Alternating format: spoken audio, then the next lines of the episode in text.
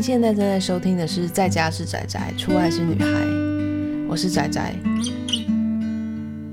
今天要跟大家分享的是在 Disney Plus 上面的一个 Hulu 的影集，叫做《Dope Sick》毒疫。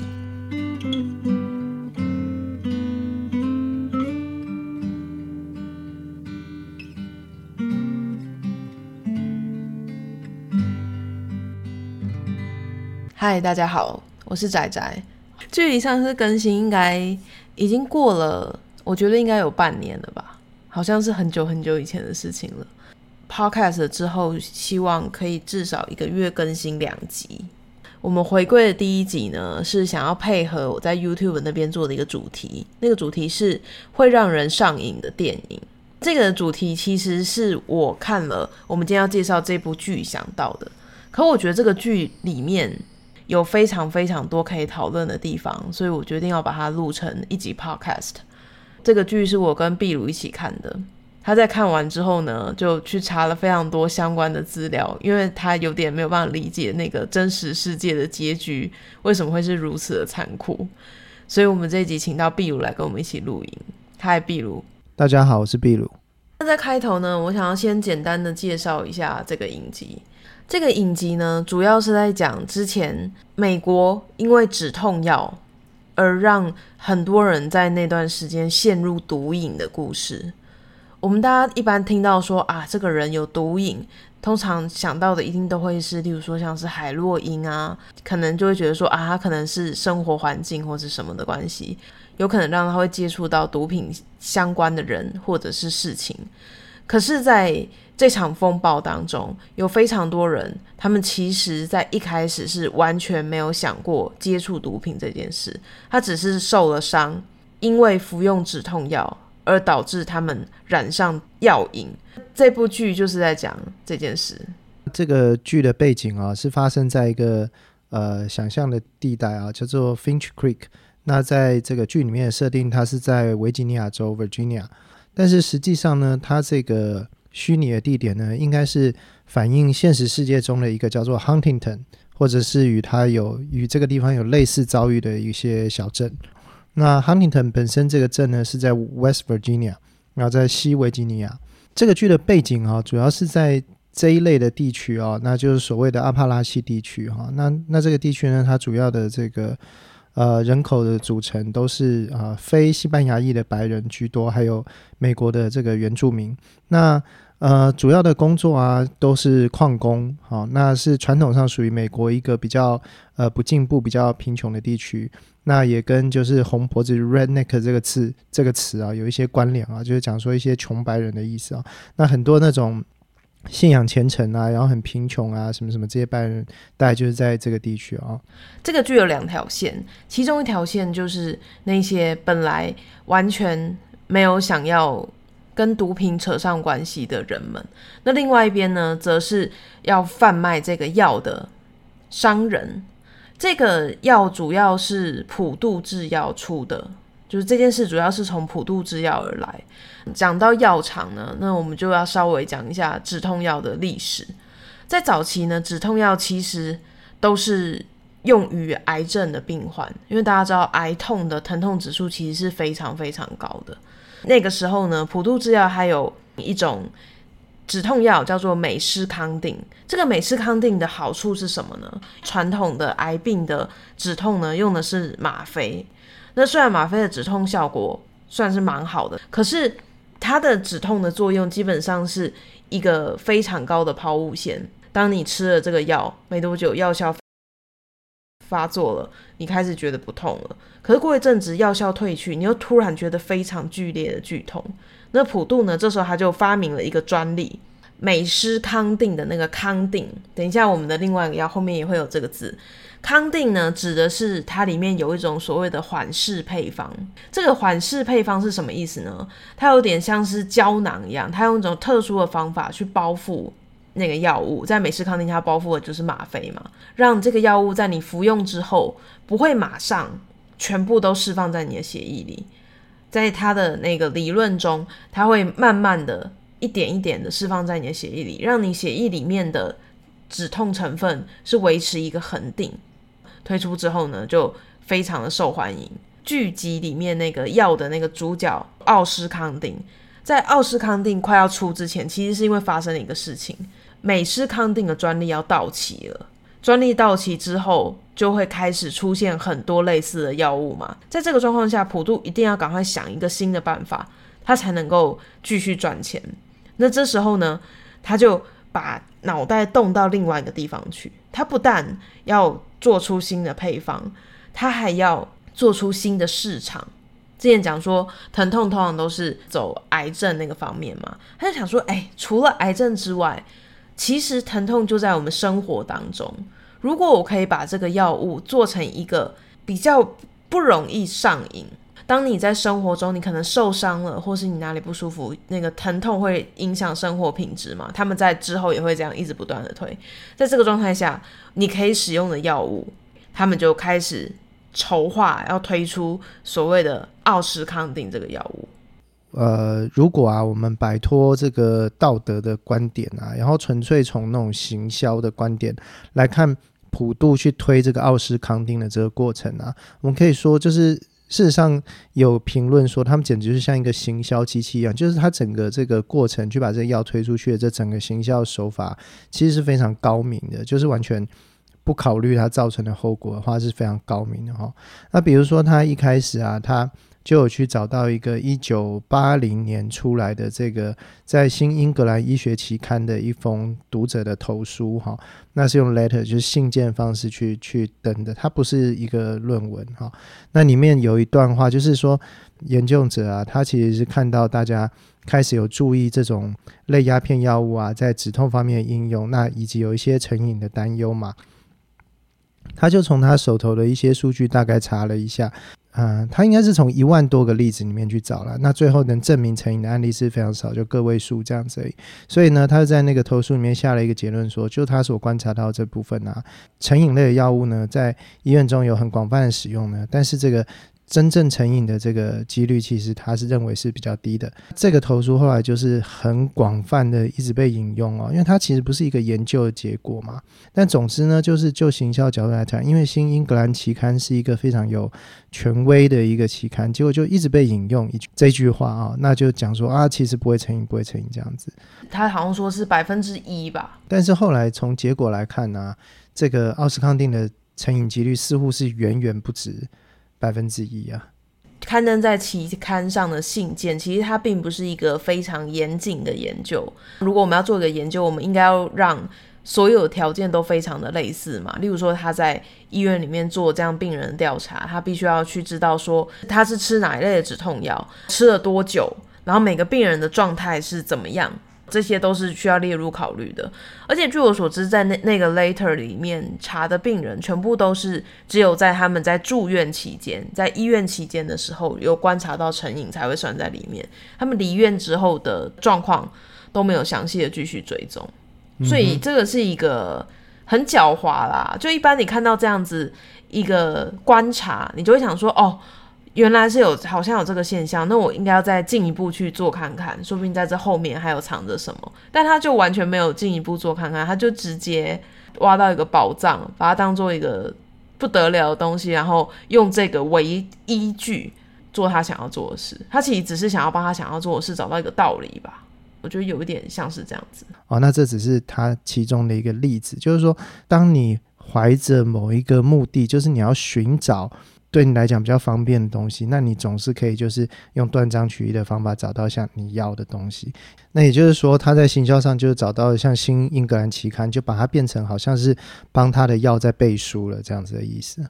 那另外一个例子啊，就是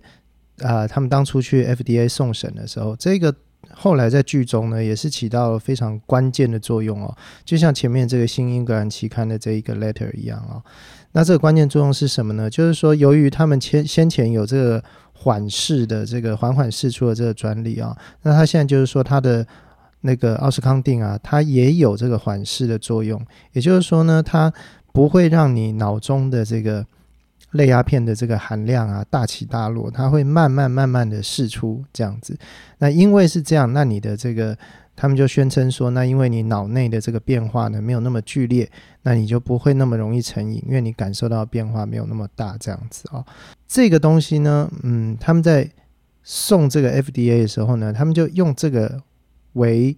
呃，理由去申请说它并不是一个高成瘾性，所以只有癌症病人能用的药物，它是一个一般就可以适用的止痛药。那我们知道说它其实里面含的这种。呃，成分哈，它其实是比那个鸦片跟吗啡哦还要强的一种成分。那只是说它设法呢包装起来，用这种感觉很不会成瘾的方式来推。他就设法让 FDA 主审的这个官员呢，允许他们加上一行字，他说由我们的这个奥斯康定提供的缓释的作用呢，我们相信呢，它可以减少药物滥用的危险。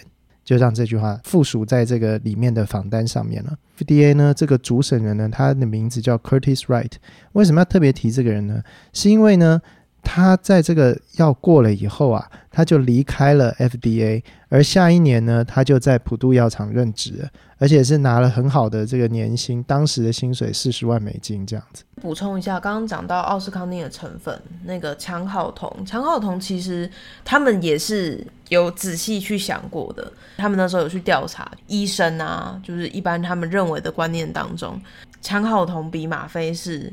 要安全的多。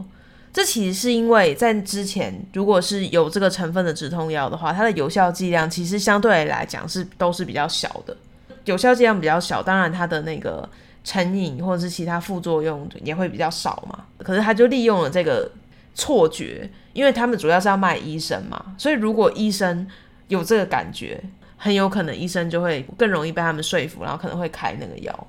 卖给癌症病人的这个市场大小呢，跟卖给一般大众的这个止痛药的市场大小是差非常多的。所以呢，后来的这个整个奥斯康定的主导人啊，就是啊 Richard Sacklers，这后面在这个整剧里面是一个非常重要的主角。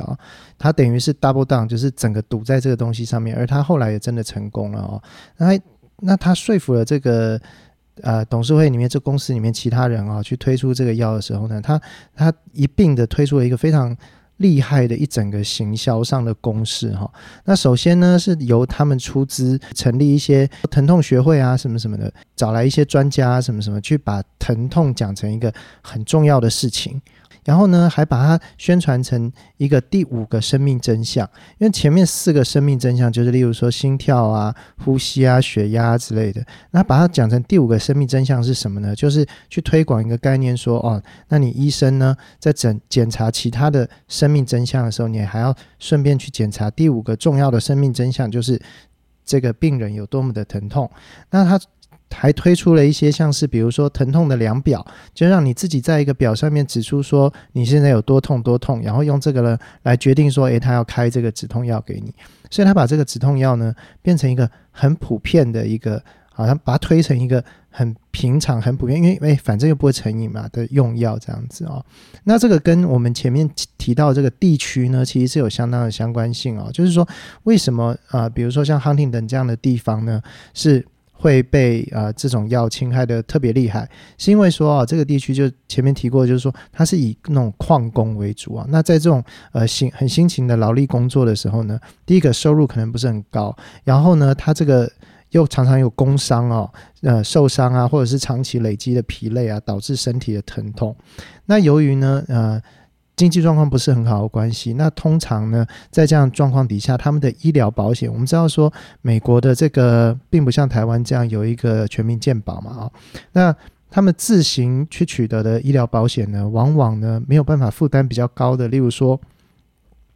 由人力啊去做物理治疗啊，或者是甚至开刀啊来处理的伤啊，这种的是比较困难，这个费用比较高，所以往往呢只能让他们去。呃，负担吃药就是用药丸，所以呢，在这样的背景底下，止痛药的呃使用啊，就变得非常普遍。那大家可以有兴趣的话，去查看一下资料啊，就是说，美国是一个非常特别的，就是止痛药使用程度非常非常高的一个国度哦。那相比起台湾，台湾常常大家还讲说啊，止痛药很怕会成瘾啊，什么吃起来都很小心。相对起来啊，那美国这个比例是非常高的。哦，那这个跟台湾，因为呃，我们有这个全民健保，我们碰到问题不一定都会去想办法吃止痛药把它压下去，我们很可能会设法解决嘛，哦，所以这个是整个背景上其实是不一样的哦。那你知道说另外一个就是说，那在这样的背景底下呢，这个鸦片危机发展到最后是很厉害，就是类鸦片药物在全球的生产里面啊，竟然有百分之八十是被美国这个国家消耗掉的，而、哦、这是最后我们知道它已经发展成这样的结果哈、哦。那呃，像刚刚提到说这个 FDA 啊，这个旋转门的，就是啊，转身一出公家机关，接下来就进了普渡药厂去拿高薪的这个状况啊。我们后面在这个剧里面还会再看到，呃，其他也有类似的例子，这样。所以就是他们这个成功的行销，让他们赚了很多钱，那这些钱又可以让他们做很多事情。你就会，我觉得那个剧厉害的地方是让你更深刻的体验到这件事。我们刚刚就是稍微补了一下相关的历史背景，可是你在看剧的时候，它的叙事方式当然不会像我们直接这样子讲出来。刚刚说它分成两条线嘛，你就会看到就是在小镇，可能例如说他在矿坑工作的一个孩子，他本来是有一些他以后想要做的事或是什么的，但他某一天背受伤了，然后医生那个医生是。看着他长大的医生，他当然就是也绝对不可能会想害他嘛，所以他认为说，哦，这个药新药好像很有用，他被业务说服了，他决定要开那个处方给他，然后你就看到那个孩子的生生命从此就改变了。在同时，你会看到在药厂那边的人在开会，他们要拟定一个策略，然后让他们想要卖的东西，卖的这个奥司康定可以顺利的推出去。那如果有人质疑他的，药效怎么办？他不是说他十二小时再吃一次吗？它是一个缓释，然后长效型的止痛药。你就可以看到他们在讨论说，哦，在在这个状况下，我们一定要想办法跟他们解释说，这个不是我们的，不是这个药的问题，并不是说它的呃效用不会到十二小时，而是很有可能你发生了别的状况。他们甚至。制造出了别的词，就是他会制造出说，例如说，如果你还没有到下一次服药的时间，你就开始觉得疼痛了，这个不是我们药效不够长哦，这是因为你吃的剂量不够多，这个叫做突破性疼痛，因为你的剂量不够多，所以你才会再感受到痛。真的觉得他们好可恶哦！他们在开会的时候就若无其事举了另外一个药厂的例子，罗氏的凡宁。跟利眠宁宁这两种药，我记得利眠宁是先出的，那他们后来呢就用几乎是很像的成分再出了凡宁。他出了新药要怎么卖呢？利眠宁已经几乎就感觉什么都可以治了嘛，它是嘎巴就是神经的抑制抑制性的东西。那它基本上就是如果你焦虑或者是失眠，失眠常常跟你就是整个人很焦虑那个有关嘛，这些都可以吃利眠宁。为什么我还要再有一个新的药叫做凡宁呢？好，他们告诉你为什么，他们就发明出一个病叫做神经紧张。神经紧张跟焦虑的差别在哪？这我没有办法确切的讲出来。但总之，他就告诉你说，你看我现在出了一个新的药，那当你有一些像这些症状，其实都跟焦虑蛮像的，你就可以再吃这个药。借着这个前人踩着巨人的肩膀，踩在巨人的肩膀上，他们就为这个奥司康定发明了所谓的突破性疼痛，还有假性成瘾。就是如果你有成瘾的症状啊，那没有那个这个是假的，你只要加倍剂量就好了。他们剂量加的非常夸张，诶，在一般状态下，就是它的剂量大概是二点五到十 m i l i g r a m。奥司康定一开始是出十 milligram 吗？好，那有的人会有突破性疼痛，哇，那就要再加倍，所以他们出了二十，不行的话四十、八十，最后有一颗一百六十 milligram 剂量的药，你们看这是原本的几倍，非常非常的可怕。在这个状态下，然后刚刚前面讲他那个只有百分之一成瘾的那个研究也不是非常严谨的嘛，大家不知不觉就全部都染上了这个药瘾。在剧中，你就可以看到那个小镇，因为这件事，仿佛就是被地狱烈火焚烧。因为大家为了想要药，那本来很平时的孩子，他可能就会去卖淫，或者是他们会去抢药局，然后只有抢那个药片。就是我不知道，我没有办法想象说，本来感觉完全不会往那个地方走的生活。就因为一个药，然后那个医生其实也只是希望他的病人好，然后最后导致这样的后果。那这个其实，在看的时候哈，也让我有一点好奇啊，就是说，呃，其实像类似烟啊，就是抽烟成瘾啊，或者是喝酒啊成瘾啊什么，我们生活中会成瘾的东西其实也有不少嘛，但是。看起来啊，像这个奥斯康定，它成瘾之后呢，感觉像是非常非常不容易戒掉的感觉啊。那从这个剧里面，你看到每一个人在那边挣扎啊，想尽办法去戒啊什么，但似乎哦，本身是靠着意志力去戒是远远不够的。那这也让我很好奇说，那像这样子这个貌似无害的止痛药，到底为什么它可以造成这么强的这个成瘾性？讲到这个，就要先讲到疼痛这件事情。想象你在外面，如果你跌倒了，或者是你被车撞，那基本上人体的机制会希望说，你现在如果你现在很痛，很有可能是你碰到一个很危险的事情，例如说在古早可能大树倒下来撞到你受伤了，你这时候如果在原地说哇好痛哦，然后在原地滚来滚去，你可能就会被那个大树压死。所以它会有个机制，希望你在这时候可以不要那么痛，你可以先想办法站起来走开。大家都会讲说，哦，我可能在被车撞的时候，我在那瞬间，我其实是感受不到痛的嘛。这个就是因为我们疼痛的时候，身体会分泌脑内啡，然后脑内啡呢，它会去接在一个地方叫做鸦片的 receptor，就是它有个鸦片的接受器，他们更喜欢鸦片类药物。所以，如果你吃了这类的止痛药，那个止痛效果一开始一定是非常的好，因为那个。负责止痛的那个地方，他好喜欢这类的药。当这个药物一直持续的去刺激那个接受器，这个时候它有可能会变得数量变少，或者是它的敏感度会降低。因为人的身体是希望可以恒定的嘛。摄取同样量的药物，可能你它能够找到的接受器变少，或是接受器碰到它的时候没有那么大的反应了，你就会开始觉得说啊，怎么会这个药好像越来越没有用？我需要更多。那这时候你可能就会寻求更高的剂量。那你要想，刚刚讲，在这个状态下，你脑袋里面的受体要么就变少，要么就是变得不敏感。你的大脑某些地方是完全的改变了，这不是你的意志力可以让它长回来，或者是可以去变回原本的状态的。这个成瘾才会这么难处理。也就是说，它已经不是一个意志力可以克服，而是说你的整个呃生理已经发生改变了，这样子，然后。你自己的那种脑袋里面让你快乐的东西已经没什么用了，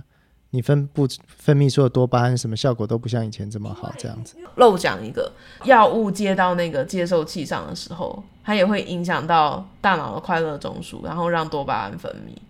啊哈，你刚刚讲的，它如果变得不敏感，或者是受接受器变少，你的那个快乐也变少了，啊哈，你就会觉得不是很舒服。变成只有他自己可以给你快乐，然后你大脑原来的机制已经没有办法让你快乐。大脑那个本来就比他弱，你自己那一生本来就比他弱。嗯、如果从这个普度的立场来看啊、哦，他们现在已经成功的推出去了一个很好的产品，因为你看这个产品，第一个会越用越多。然后第二个，你不能没有它，所以它真的是已经是一个很好的产品。那接下来他们是用什么方法哦，是把这个产品推出去呢？我们可以在剧中看到非常多他们那种呃训练这个 sales 的手法哦，很多点都是非常聪明的。例如说，第一点呢，他们找这些 sales 的时候是完全不看背景，你什么都不懂也没关系。进来之后呢，他会给你很多很多的训练，然后给你很多做的很精美、很漂亮的传单，然后告诉你学会的。证明告诉你说，这个你推的这个药没有问题，所以你的道德良心可以过得去这样子，因为你推的是一个不会成瘾，但是又可以让大家的这个困扰缓解的神药。为什么它是神药呢？因为它事实上是让你的生活变得快乐。本来受疼痛所苦，然后没有办法跟自己的儿孙们享天伦之乐，然后就又推出了很多的广告，然后说这个药让我找回了我的生活，而且呢，很聪明的里面呢，他这个。广告哈，他推出的这些影片呢，还规避了说直接做一个因果关系，说因为你吃了药就这样。他甚至好像没有提到这个，直接提到这个药名，他直接提到说啊，我本来是怎么样怎么样，但是我处理掉疼痛之后，我就变得怎么样怎么样，类似这样子，就是用一种规避他直接有法律责任的一个手法在行销哈。所以呢，你看到他的这种宣传啊，其实都是很。一般性的用词，就是搞得好像说你不管有什么问题啊，只要有一点痛都可以吃这个药一样哦。就是他尽量让他的这个适用范围好像变得很广。另外呢，还有很多厉害，就是说他针对医生去推，也就是说，医生如果能够开很多药这种出去的话呢，除了黑的，比如说回扣之外，明的又可以得到很多很多的好处啊，就例如说小礼物啊，还有去参加很棒的那种呃活动啊，就。好像是一个学术研讨会，但其实上，其实你是到一个风光明媚的地方，然后吃好的、喝好的这样子啊，就是各种的好处。只要你持续开这个药出去啊，还有这些 sales 呢，他接受这些训练之后呢，他其实如果成功的推这个药出去，他其实可以赚到非常多的钱。所以等于说，他提供你一个路径是，诶，你也不需要去有很多背景，你只要有决心、有动力，能够说服很多的医生。不管你用什么方式跟医生交朋友啊，只要你能够把这些药大量的卖出去，你就可以赚很多钱，你可以过上很好的生活，而且你还可以让大家生活变得更好，因为那些原来疼痛的人现在都变得不疼痛了，这样子啊。其中我们可以看到，他有非常多的这个 sales 之间的竞赛，剧中有认真的这个业务嘛啊，那他拼命卖还是卖不赢的第一名，为什么呢？就后来发现说，哦，其实第一名的业务呢，他底下。只有几个医生就撑起了他大部分的业绩啊，这也是后来我们在这个美国的鸦片问题里面看到的一个很特别的现象啊，就是像最前面提到提到那个 Huntington 那种小镇是一样啊。我上次看到一个数字啊，就是说那个小镇上的居民一年一人可以分到大概五千颗的这个药丸。啊，为什么可以分到那么多的药丸呢？因为他都不是开给证明的啊，只要有那种愿意乱开药的医生，那周遭这些染上这些止痛药瘾的人呢，就会通通跑到这个镇上，然后请这个医医生的诊所呢，用一个各各种各样的借口说啊，我背好痛，我怎么哪里好痛，然后他就会开一个止痛药给你，然后都不需要什么证明，这样，所以这个医生呢，其实就变成药头，然后这样一直卖出去。那只要有这个大量的医生呢，拿了回扣，然后这几个这样的医生呢，其实就可以把这个业务呢就可以撑到第一名哦。那这个业务就可以就是受到公司更多的鼓励，然后拿到的更多的奖金，然后形成一个很好的循环这样子。所以我们可以看到说，哦，他这个整个普度在把这个药推出去的过程中，真的是想尽各种办法啦，然后真的是嗯做了很多厉害的事情这样子。我知道我这样讲很天真。可我在想，那些开黑药的医生，他们难道不知道他是要他知道？那个那个剧里面也有讲，他们他甚至有一段是那个小女孩她没有钱，所以她用身体去换，跟医生换。对，医生说，你如果跟我到后面来的话，我就可以不用这个钱，也可以开药给你这样子。剧里面我们看到，连这个医生本人啊，就是这个小镇医生本人啊，后来。也染上一样的药瘾哦，也是因为一个偶然，就是他有一些病痛，然后吃了这药，就连他自己也沦落了这样子。而且从这个医生身上就可以看到说，哇，原来这个东西，就算连医生这种很清楚他相关的机制的，真的碰到了他自己成瘾的时候，都是非常非常难戒掉这样子。业务在卖的时候，他到底知不知道？你在跟医生讲的这样天花乱坠的时候。我们或许可以接受说，我的商品没有这么好，但我尽量跟你讲我这个商品的优点。可是这个商品是会害人的，所以我觉得在这一点上面，我觉得这个剧处理的很好的就是这个部分，我蛮欣赏。就是他每一个人，你可以看他看出他一开始啊、哦，他其实就是一个很想努力工作的年轻人这样。然后他也的确在一开始获得了正向的回馈，因为他卖出了很多。药物啊，他拿到了以前没有认为会拿得到的薪水啊，然后医生跟他也是好朋友啊，然后医生也觉得这个药很有用啊，当然很有用，它是鸦片类嘛，哦，那相比起其他止痛药都强多了这样子，所以一开始他是会觉得这整个事情是很好，可是等到后面慢，隐隐约约发现不对的时候，其实你是很难去接受这个事实，因为另外一边实在太棒了。就另外一边是一个很美好的世界，你要打破你自己的这个美好的世界，去相信说，原来我一直做的事情是错的，这其实很难。而且他又有各种各式各样的方法去告诉你说，你你没有问题，你这些都是怀疑而已。事实上，只是他们吃的药量不够，你才会看到这个状况哦。那那又有很多学会来背书，所以一直告诉你说你做的事情没有问题，你是对的，等于说给你很多理由去继续下去。又有钱，然后又又有医生或者是各种学者专家去说服你说这其实没问题，这样，所以就整个形成一个体系，让他继续去运作下去。然后由这些人已经获得了好处来推动，来作为燃料，让他们继续这样越陷越深，这样子。那等到他他真正发现这件事情实在是太不对劲了，他想要出来，才会发现说他已经出不来了。第一个，钱是很棒的，他已经习惯了很好的生活。第二个，如果他去想要去吹这个哨，去当吹哨人的话，他是回头去检视他们当初进公司的时候签的约，才会发现这个约这么厉害。就其实他什么都不能做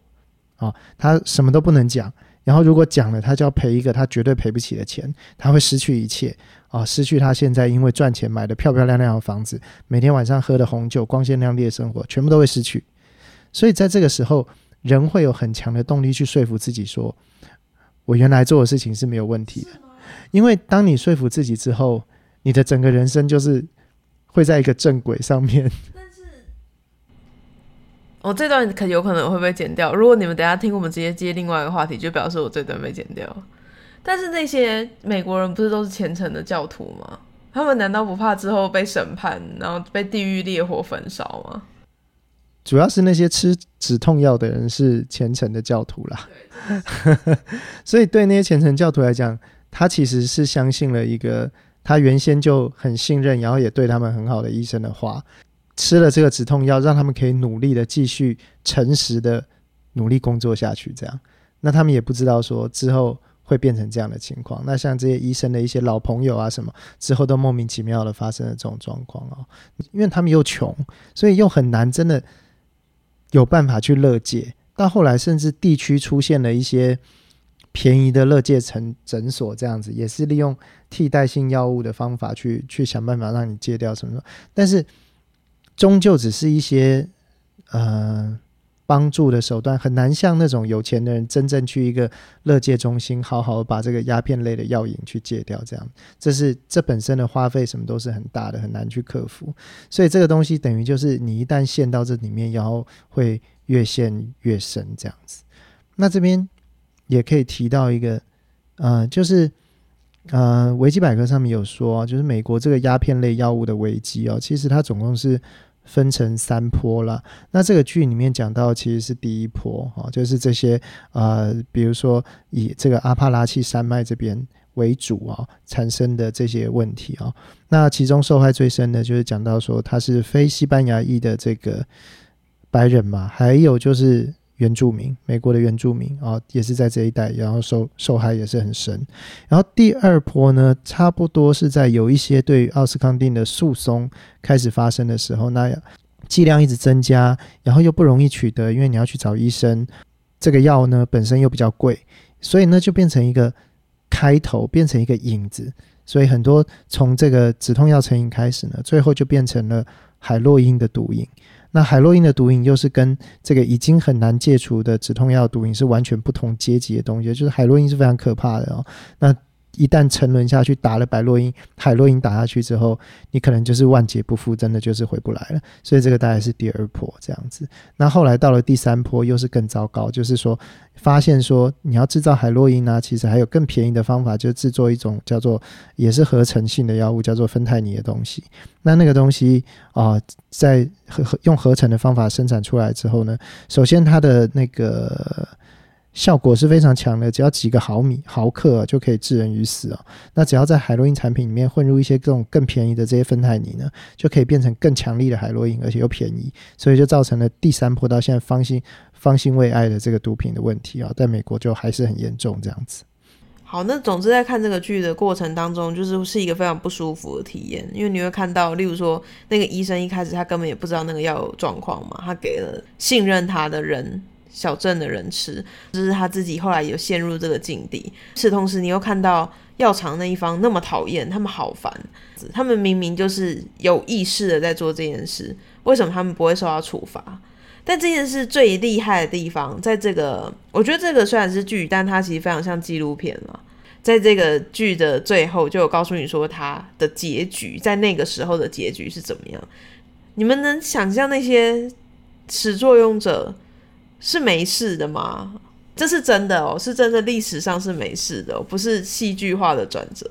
对啊，就是呃，这个剧其实。呃，主要有两个人嘛，一个是呃，Danny Strong 嘛，那个是一个制作人，然后另外是基于一个好像叫 Bessie 的人写的书啦，那那个书名就是 Dopesick，然后里面是。呃，副标是说，呃，就是卖的人啊，还有医生啊，还有药厂是如何让美国成瘾的这样子啊、哦。那这个事情是基于真实的事件写出来的书嘛？那剧本身呢，事实上只是例如说把某一些人物去浓缩啦，把好几个人说成一个人啊，什么什么。但是很大部分是基于事实的，所以大家如果有兴趣的话，也可以去查查说这个普渡药厂啊背后的这个谢克勒家族啊最新的状况是什么？为什么说可以查呢？是因为这个案件呢一。直到今年哦，都还在发展，这个诉讼都还没结束。这样，那其实先前呢，他们开始哦，这个剧里面就是有一些检察官啊，什么时候发现说，哎，怎么我们小镇里面一大堆人就全部染上了这个止痛药瘾，然后这个药厂还在说这止痛药是没问题的，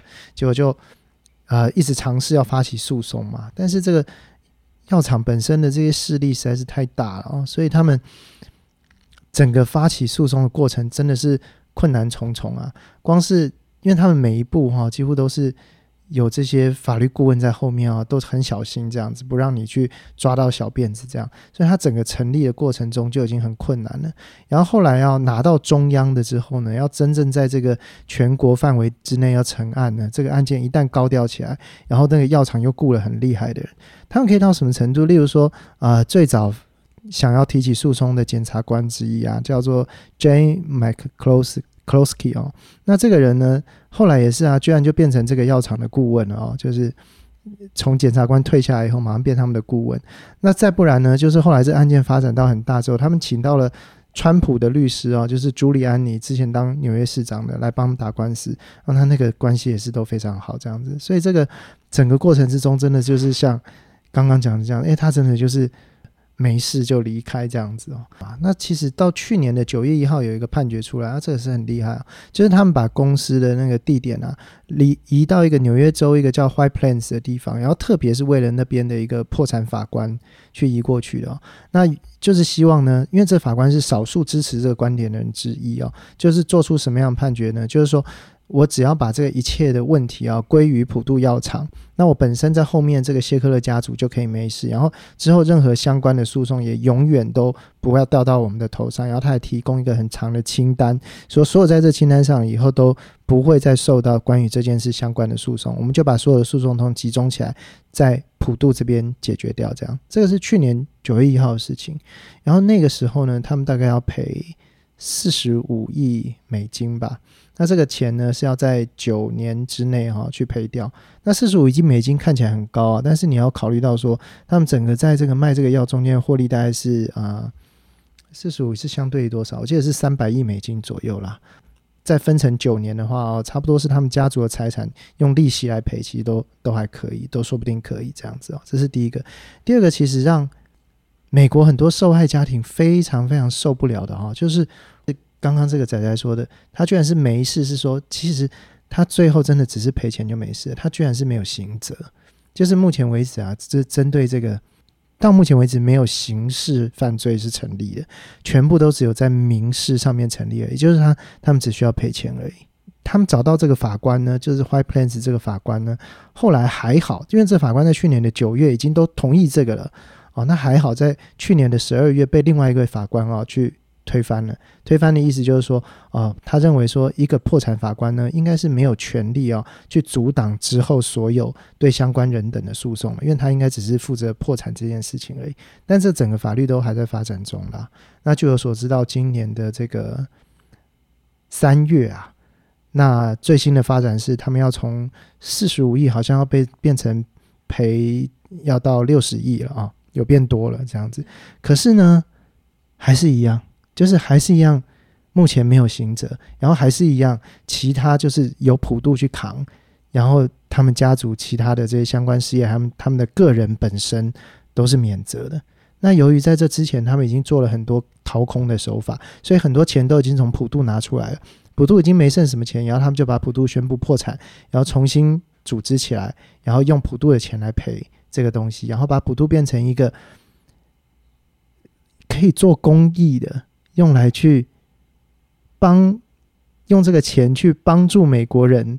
克服类鸦片。药瘾问题的一个公司，就是变成好人的意思哦，这样就是把这个问题都集中在普渡这边解决掉。然后呢，甚至去解释说，甚至这个话哈还不只是他们讲，连检察官都是这样讲，因为他们有很有钱嘛，所以与其旷日费时的去诉讼，那还不如你现在就可以拿到一些钱来处理这个问题，因为那些很贫困然后还在药瘾之中的人，很需要这些钱来帮他们处理问题，这样。所以就等于是，好像是他还拿钱出来要处理这个问题一样哦，这样，所以真的是，哎。可是这个状态其实，在剧里面，就如果单纯是这样子听，我也会觉得这超级糟糕。可是，在剧里面，我觉得他那个处理很好的地方是，我会有点犹豫，哎，因为他们中间不是有那种调停委员会嘛，就是也是有死都不要认，因为他的孩子因为这样死，他不要钱，他他们受到处罚。可是有一些人，他真的在那个当下，刚刚讲说，如果你要借，就是去那种那叫什么戒瘾诊所。对啊，他们需要钱啊，他们需要钱，他们真的需要钱。对，所以就是 better than nothing 嘛。这真的很糟，这个就是资本主义，真的就是这样的。对，就是说他们之间真实会存在一个冲突。为什么呢？有一派人是我小孩死了，我要这个钱干什么？对。啊，所以就是你这个公司该死，我要看到你们入监牢这样。可是另外一派受害的人可能说。可是我们这边的还没死啊，我们要钱啊，我们要戒瘾啊，我们现在就可以拿到一个人多少钱？哦，那一笔钱对他们来说，甚至可能是大钱。像我们从那种什么相关的影片里面就有看到，一个妈妈气得要死，说我儿子死了，你现在要给我三万多美金，我儿子的价钱是这样吗？可是另外，如果这个这个人他真的很需要这个钱，那也许这个钱就是像救命的一样，来可以让他脱离目前的困境。所以就是 better than nothing。他们就是抓住这一点。对，因为不然你这个钱花跟花到律师律师身上，我跟你打官司打到底也是浪费啊！我就不停的上诉，我跟你打嘛。所以到最后，所有的检察官有理解到说，哇，我跟他们这样继续打下去根本是没有办法。所以他们那时候根本法律上的手段呢，全部都不是到真正去判，而是说都用和解的方式。因为这些检察官理解到说，我们根本不太可能真的搞到开庭，然后判他们下去，然后几乎都是和解了事。他们整个过程中都是到最后几乎都是民事去和解，中间也有发生一些事啦，因为他本来是慈善家嘛，就后来就发生说他们前面捐了很多东西，就后来怎么样？故宫啊，或是一些比较大的博物馆，他们本来都是会有放非常大他们姓氏的别馆，但在这事件中，好像有些博物馆就是我不要对不对，我要撤掉，就是。但是钱是钱可以退回去给他们吗？我忘了耶，应该是没有，好像是把那个牌子都拆了，把牌子拆对拆掉。然后还有把他们捐赠的东西可能有退回吧，但是钱应该就是就用掉，对，因为他们本来是大慈善家嘛。就那个家族有钱了以后，他们就是整个上流社会。他们想要就是那个名声。对对对，他要的是名声。嗯。其实你后来会发现很厉害哦，就是他们有提到一个很有趣的，就是说他们很喜欢自己的名字挂在各种对公共场所，还有艺廊，然后你就会在那一阵你会到处看到说哦，谢克勒捐了这个，谢克勒捐了那个，那那种法国罗浮宫都有。可是厉害的是说，你永远是看到这个名字，你很少看到照片。私人。对，就是你抓不到说做这么可恶的这些人长什么样子。然后一直是到这两年呢、啊，很多法庭的这种公开资料，因为那是一定要公开的。然后我们手上才终于有一些照片，知道说，哦，是哪一些人去做了这些事情啊、哦？然后还有他们出庭的一些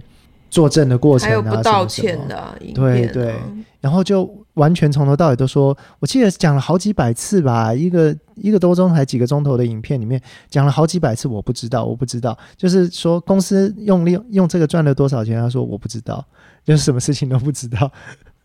讲到这个不知道，我觉得才火大。剧里面有提到一点点，但是你查，如果大家有去查资料，会看到更多。他们对业务的控制是非常非常细的，就是那个你老板很有可能会跟你。一起就是你要去拜访医生，他就坐在你车上，哎，他怎么会不知道？就是伪管理啊，啊，就是他们那时候想要针对医生嘛，就坐在业务的车上跟他们一起出去。对啊，所以他不可能不知道啊。可是哈、哦，等到真正诉讼来的时候呢，他们就整个是说，没有没有没有没有，我们只是就是出钱的家族，我们对于实际上哈、哦、这些普渡公司雇佣的管理阶层是怎么样去推动他们的行销，我们不是完全清楚。所以就变成又推得很干净，好像当初这个 制定策略什么时候都跟他无关一样，这样子，整个就是推得干干净净。然后像这个中间在这个听证的时候，有人问他说：“诶，那你们就是做了这些事情什么什么？”然后他还强调说：“不是我们，是普渡，我们个人是没有受到任何，因为名声非常重要，对，我们个人没有受到任何诉讼。你你说的是普渡，是这间公司。”而且他还强调说，像你刚刚说的不道歉的部分，他还强调说，我觉得就我那时候所知道的，如果我现在知道这么多事情，但我那时候不知道，所以我回过头去看，想说那个时候如果我知道的跟当时一样多的话，我应该还是会做相当一样的决定。所以他意思就是说，我们那时候又不知道这东西会成瘾，所以他只是在执行一个正常的行销而已，这样子。可是其实有很多。迹象都可以，就算不是像真的好，他说影集那是乱讲的嘛，不是他们主导嘛？像是例如说他们里面的邮件的备忘录什么的，也可以证明说他应该是要知道，比至少没有那么不知道吧？对啊，对啊。像后来还发现他们有一封信就寄给说大家说，我们呢、啊、如果不赶快处理的话，还有多久他们就会碰到我们家族呢？虽然说现在事情是在普渡，但还有多久他们会真的碰到我？你看，他就是摆明了，他要想办法要处理啊，要把钱拿出去啊。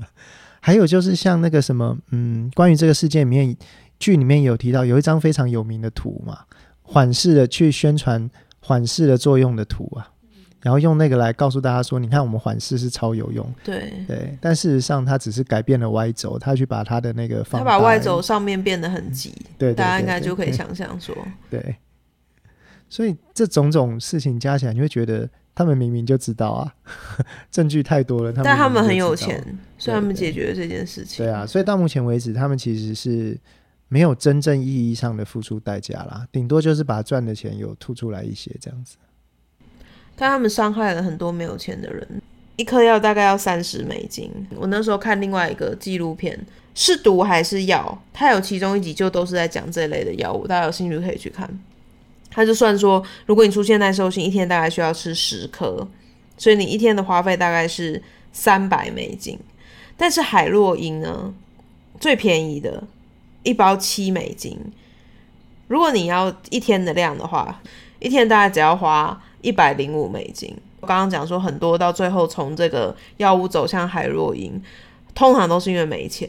因为它里面有访问一些那种卖药的，他说有的人他可能是。一次来买二十片，结果到下午又来跟他说他要再买，结果这个又变成他们推卸责任的话术之一。他说他们是本来就是，因为在中间他们已经面临法律诉讼的时候，他们就是 Richard Shekler 还有强调说，我们要狠狠的去骂那些药物滥用者，因为是他们害了我们。就是说，我现在发行的这个药，你好好的使用是不会有问题的，是因为你们自己去滥用。哦，这是第一个。然后第二个，他们还提到说，你说我们这个药害了很多人，可是你看这些过量死掉的人，其实是海洛因啊，是海洛因害的，不是我们害的。但是问题是，他就是忽略一个事实，是说你是先吃了他这个药，然后最后才会堕落去海洛因的。所以这中间有非常多这些莫名其妙的事情哦。好了不起，其实是一个我我虽然不愿意用这个词，但我觉得这其实是一个很了不起的故事，糟透了，但是很了不起，真的就是一路到底。有钱人不会真的坐牢这样子。其中最让我觉得很神奇的就是，这整件事情居然牵涉到的刑责是那么的少。第一个，所有他们相关的人没有一个被判刑事罪，然后真正会去判下刑案的，都是已经染上毒瘾的人去偷、去抢、去 哦、去被嫖之类的，这些这些是刑事犯罪这样子。所以就是他们害的人都是，但他们自己是没事哦。那这个也让我会觉得哈、大家可以再去查，再找。早一点的时候，就是八零年代的时候，就是雷根啊、尼克森那边的那个毒品战争，这真的又是另外一个另外一个景色了哦。就是说，在早期是对那种比如说哥伦比亚之类的毒枭哦，所谓卡特尔宣战嘛。那例如说，还有一部很好看的电影叫什么《迫切的危机》，这样的很早以前的啊、哦，那就是对那种呃南美的这个毒枭群集团卡特尔超级有钱的宣战，然后又说那个时候这些染上药瘾的人就是那种超级猎食者啊，叫做 super predator，就是一些罪犯、青少年罪犯什么什么。所以在那个时代染上药瘾哦，其实是跟犯罪是有。直接就是观念上是相关哦，所以就会被抓去关什么什么。那个时候对毒品宣战是这样，是八零年代的时候，然后被关的呢，大概就是西班牙裔跟黑人，这是最多。然后美国也是从那时候开始就监狱客满这样，然后监狱里面一大部分都是跟毒相关的人关进去哦这样子。但结果呢，这个事情发生到这些。就是九零年代这个鸦片类药物的事情发生的时候，大家就开始理解到说，哦，原来这不是一个犯罪的事情，这其实是一个生病了的问题，是他们要想办法去缓解。所以有一句话是这样讲，就是白人染上毒品就是去呃去戒断哈，那黑人染上毒品就是去牢里面，还 是有这种说法啊。那这个部分如果大家有兴趣，也是可以查查看哦，是看说这是类似的事情，但是结果是多么的不同这样子。现在还是这样吗？慢慢有稍微不一样了啦。不过就是等于是说，当时发生的一些问题，什么什么，是到现在只是在减轻，但是已经是关了很多人。那现在慢慢不一样，是说呃，例如说啊，在那个什么呃旧金山呐、啊，你可以就是在官方的监管之下打毒品哦，也就是说。警察不会在那个时候抓你，然后你进去，你可以在有医师人员的监监视之下去打一个安全的量的毒品，让你不会 OD 啊什么什么，等于公开让你就是注射毒毒品这样。那对于某些人，这当然是很不可思议的事情哦，怎么会公然让大家这样犯罪？可是后来也证明到说，对这些毒瘾就是非常难控制的人，你给他一个安全的环境，可能最后的结果反而会比较好。那总之，你要是慢慢的让他戒断嘛，你如果就是纯粹就禁止这件事，他也不可能真的就不打这样子。他的毒品是要自备吗？哎，对，是自备，哦、还没有到官方提供。因为我想说这样太奇怪了，对，对但是他，他只是给你干净的针头之类的这样。应该吧，对。但是现在有很多计划，就是说他会提供给你替代性的啊，什么什么的，嗯、让你慢慢。应该是要这样，我觉得直接打蛮蛮、啊、奇妙的。对，但是对于陷得很深的而言，就是马上给他替代，就叫他戒掉，应该是没有那么容易。可能他们也没有那么多资源去做这件事。其实这个东西是很尴尬的啦，就是类似旧金山地区，或者是说我们说加州地区这种偏左的，所有都会有一个。呃，都会有一个同样的坑啦，就是说，如果你现在是在一个国度里面，然后每一周自行为政，然后你这一周就说我这一周就是棒棒哦，就比如说加州有一个法律是抢多少钱以下不罚嘛，为罪嘛，就是说你抢劫多少以下是不罚嘛，那这就不得了，以后大家就抢这么刚好那个数目之下就可以了嘛，哦，那还有就是例如说他的这个对流浪汉或什么什么照顾会好一点，结果就变成美国的。需要这些照顾人就会往这些州集中，然后这些州就会因此而有很大很重的负担，然后呢，付税的人就会要付付很重的税，然后到最后大家就觉得我为什么要去付很多税，然后让我的旧金山漂亮的市区通通都是流浪汉，然后通通都是毒瘾的人，然后弄得脏脏乱，然后满地大便啊、小便啊什么东西，为什么要这么做啊？然后其他州人就嘲笑你看左派的人就是这么愚蠢这样子。所以反而会变成是说，在这样子的情况底下，你要去走这样的政策，就会导致一个集中，然后导致一个不公平的情况，因为它不是在全国的尺度之下推行的。这样。好，总之就是，虽然我们听起来大部分都是在讲一些历史或是什么的，可是如果你对这个事件也有兴趣，真的非常想要推荐各位去看《毒液》（Dopthink） 这个剧。我们刚刚讲的历史，你。就算现在听可能没有办法完全记住，就稍微有一点概念，你去看的时候，你就会知道我们在讲什么了。因为他是用真的故事的方式，你跟着那些人，他们真的在经历那一段历史。而且那个 Michael Keaton 演的很好哦，他后来有得到那个金球奖的最佳男主角。因为他的角色很复杂，他一开始只是。照顾大家的小镇医生，经历也就是说发现这个药有状况，然后他就是在悔恨说他为什么要相信那个业务啊？他为什么会这样对他喜欢的人？然后再到他自己的成瘾。我记得好像在第一集里面吧，就已经被他震撼到了，就好像是轮到他作证的时候，他就突然停住嘛，然后呆呆的想了好久，然后最后吐出一句话说：“我不敢相信死了那么多人。”真的是很糟的一件事。那我们这集大概就到这里，谢谢谢谢壁炉今天跟我一起录音。好，谢谢大家。如果你喜欢我的节目的话，可以到各大 podcast 平台上面搜寻“在家是仔仔，出外是女孩”，或者是可以到 YouTube 搜寻“仔仔军团长”。我在平日大部分的的平日五点都会开直播。很感谢，就是现在我更新还有再回来听的朋友。那如果你是只有在 podcast 上面的话，我很推荐你们去搜寻看看我的 YouTube。因为其实就是很像是 podcast 的形态，只是多了跟观众的互动。那么这期就到这里，希望大家每天过日子都能够有美好的每一天。大家拜拜，大家拜拜。